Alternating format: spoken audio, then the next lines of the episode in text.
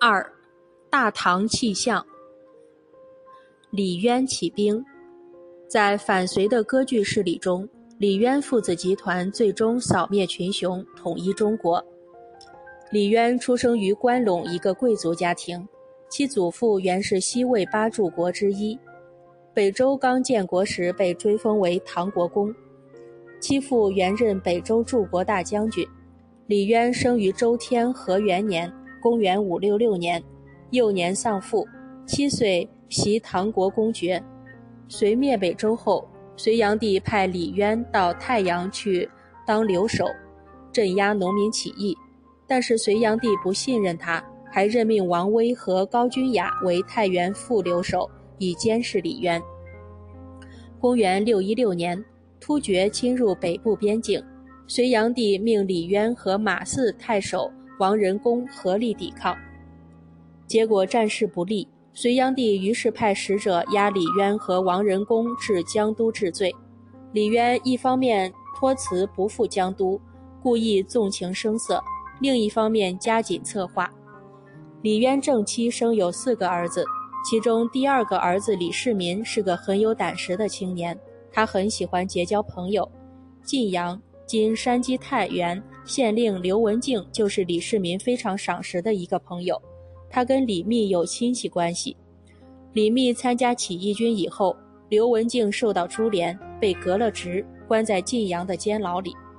李世民得知刘文静坐了牢，急忙赶到监牢里去探望。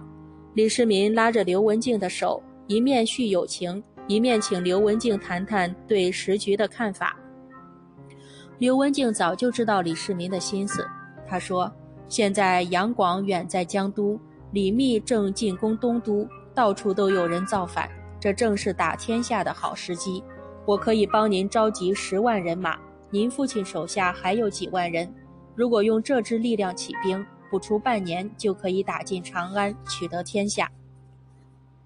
李世民回到家里，反复想着刘文静的话，觉得很有道理，但是要说服他父亲，却不是一件容易的事。正好在这个时候。太原北面的突厥，我国古代北方游牧民族之一，可汗向马邑进攻，李渊派兵抵抗，连连打败仗。李渊怕这件事传到隋炀帝那里，要追究他的责任，急得不知怎么办才好。李世民抓住这个机会，就找李渊劝他起兵反隋。李世民对李渊说：“皇上委派父亲到这里来讨伐反叛的人，可是眼下造反的人越来越多。”您能讨伐得了吗？再说，皇上猜忌心很重，就算您立了功，您的处境也将更加危险。唯一的出路只有起来造反。李渊犹豫了许久，才长叹一声说：“我思考你说的话也有些道理，我只是有些拿不定主意。好吧，从现在起，是家破人亡还是夺取天下，就凭你了。”要起兵，必须扩大兵力。李渊为太原留守，虽握有重兵，但是仍需招募一支自己的队伍。可是公开招募会引起高君雅、王威的注意。恰在此时，马邑人刘武周杀死了马邑太守王仁恭，占据马邑郡，起兵反隋，且自称皇帝，还勾引突厥兵直趋太原。于是，这为李渊公开募兵提供了借口。李渊以讨伐刘武周为托辞，召集各位将领商议，提出自己招募兵丁。高君雅和王威迫于当时的形势，只好同意说：“公帝兼亲贵，同国休戚，若挨奏报，岂及事机？要在平贼，专之可也。”于是李渊命李世民与刘文静、长孙顺德、刘弘基、窦宗等人去招募士兵。不多久，便募兵近万人。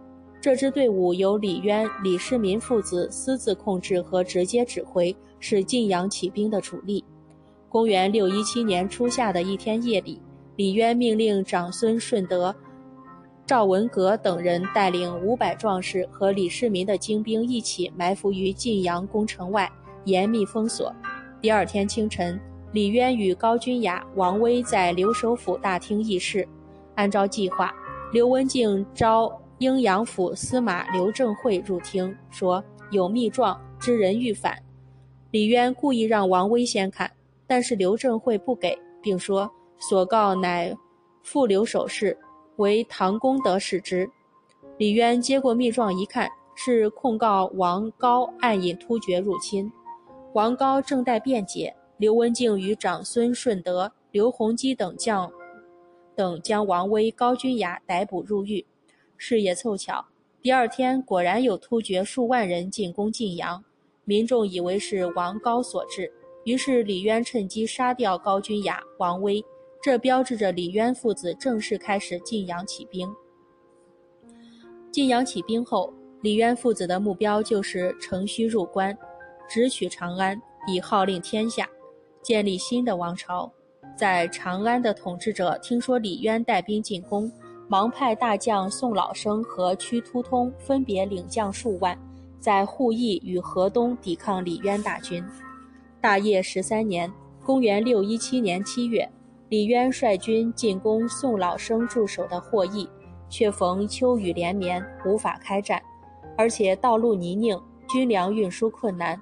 相持数日，眼看军粮将尽，李渊准备退兵。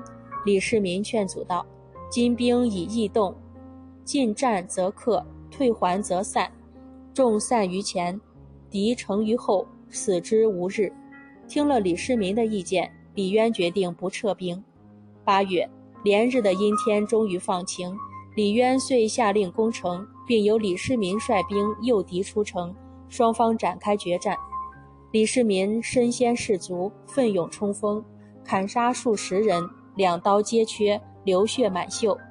获益一战。李渊大获全胜，斩杀了隋将宋老生，攻下了霍邑。随后，李渊率兵进攻河东郡，虽取得出战的胜利，但是隋将屈突通固守河东郡，李渊久攻不下。后根据李世民的建议，李渊留下部分兵力包围和牵制屈突通，自己率主力部队渡过黄河，直取长安。同时，李渊在关中地区的家属和亲族也纷纷起兵响应，其中有李世民的胞妹平阳公主、李渊的从弟李神通、李渊的女婿段伦也在蓝田县聚众万余人。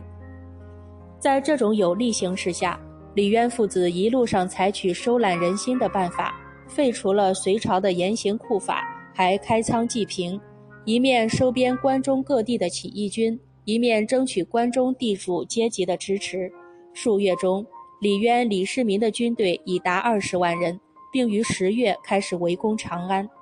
十一月，长安城破，李渊率军进入长安宫，立年仅十三岁的代王杨佑为帝，是为隋恭帝，并改元义宁。尧尊江都的隋炀帝为太上皇。李渊总揽军政大权，晋封为唐王。李建成为唐王世子，李世民为京兆尹，秦公李元吉为齐公。义宁二年（公元618年3月），隋炀帝在江都被部下杀死，隋朝灭亡。五月，李渊在长安称帝，定国号唐，李渊就是唐高祖，年号为武德。然后立世子李建成为皇太子。李世民为秦王，李元吉为齐王。